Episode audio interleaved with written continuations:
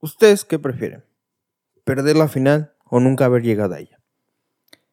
Esta misma pregunta yo me la hice justamente después de haber perdido una final. Y tal vez ustedes están diciendo, hey, tranquilo, una final no pasa nada, pero no, sí pasaba algo porque realmente éramos el equipo perfecto. Estoy hablando que éramos Real Madrid, se los aseguro, éramos un equipazo que nunca probó el sabor de la derrota y cuando lo hacíamos, que era extremadamente raro, nos sentíamos pues muy extraños, muy ¿qué, qué nos pasó? ¿O qué pasó? Y ya sabíamos que nos iban a regañar, pero, pero era una sensación muy rara perder, que muy rara vez nos tocó eh, sentir.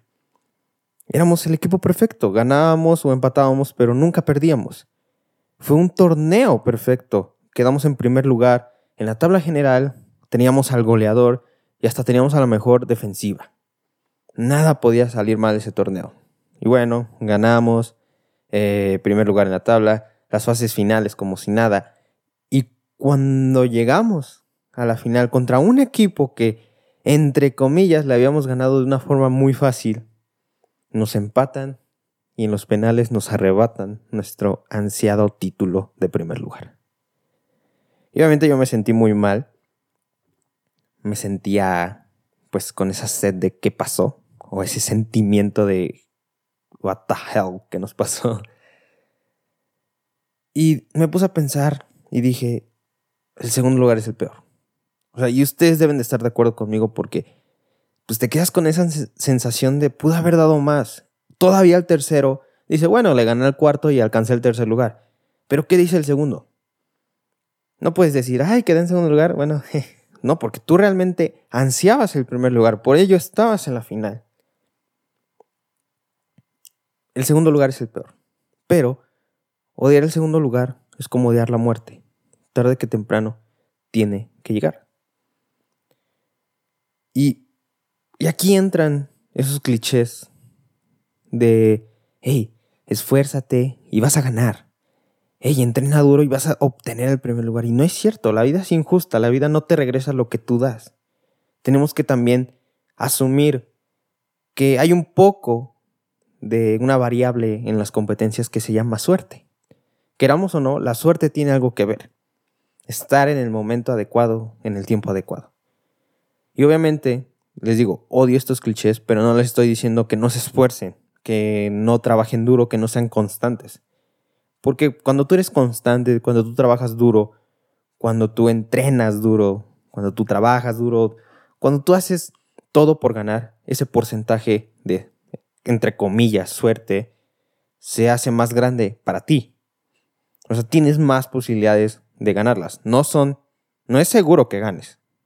Tienes más posibilidades, pero no es seguro. Porque tal vez el otro también hizo lo mismo que tú. Entonces ahí ya entra un poco de suerte. O tal vez el otro hizo un poco más y tú ganaste. O tal vez tú hiciste mucho más que el otro y el otro ganó. Tenemos que, entender esto. Así que en ese momento me puse a pensar, dije, wow, el segundo lugar es pésimo, ya lo estoy sintiendo.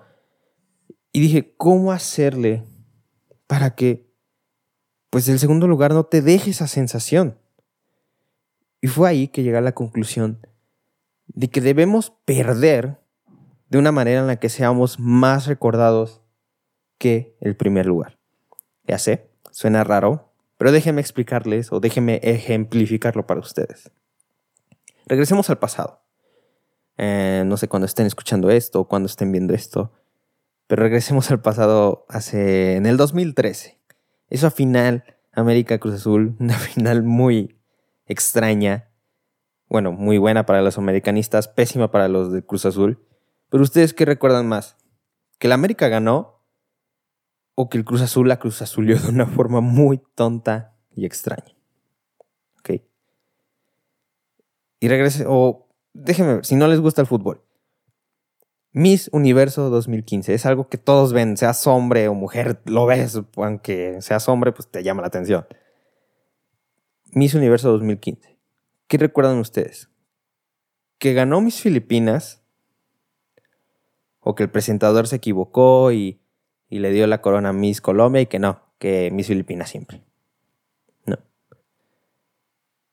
Y obvio no les... Yo sé que estas personas no lo hicieron a propósito, que Miss Colombia dijo, oye, oye, te equivocas, me la das a mí después a ella, ¿eh? porque así voy a ser más reconocido. O Cruz Azul, oigan, eh, hay que perder. Eh, ya sé que llevamos como 16 años sin, sin ganar, pero vamos a perder. Y este... Y así hacemos que seamos más recuerdos. Obviamente no, ¿verdad? Lo hicieron de una forma accidental o no querían. Pero yo vi más a Miss Colombia en entrevistas, en revistas, en más espacios a Miss Colombia. O sea, fue más recordada, fue más empatizada, fue más popular que Miss Filipinas. Y el Cruz Azul ni se diga, ahorita lo conocen hasta a nivel mundial. El verbo Cruz Azulear ya va a ser existente en la RAE. Entonces, obviamente no les estoy diciendo a ustedes que pierdan a propósito, ¿verdad? Que, que no busquen el objetivo principal que es el primer lugar. No, al contrario, vayan y siempre vayan con esa mentalidad de ganar el primer lugar.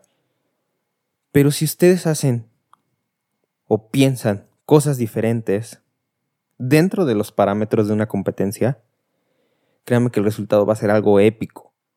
Va a ser algo que va a ser más recordado quedes en el lugar que quedes, no solo en el segundo lugar. Entonces les vuelvo a preguntar a ustedes, ¿qué prefieren? ¿Perder la final o nunca haber llegado a ella? Gracias.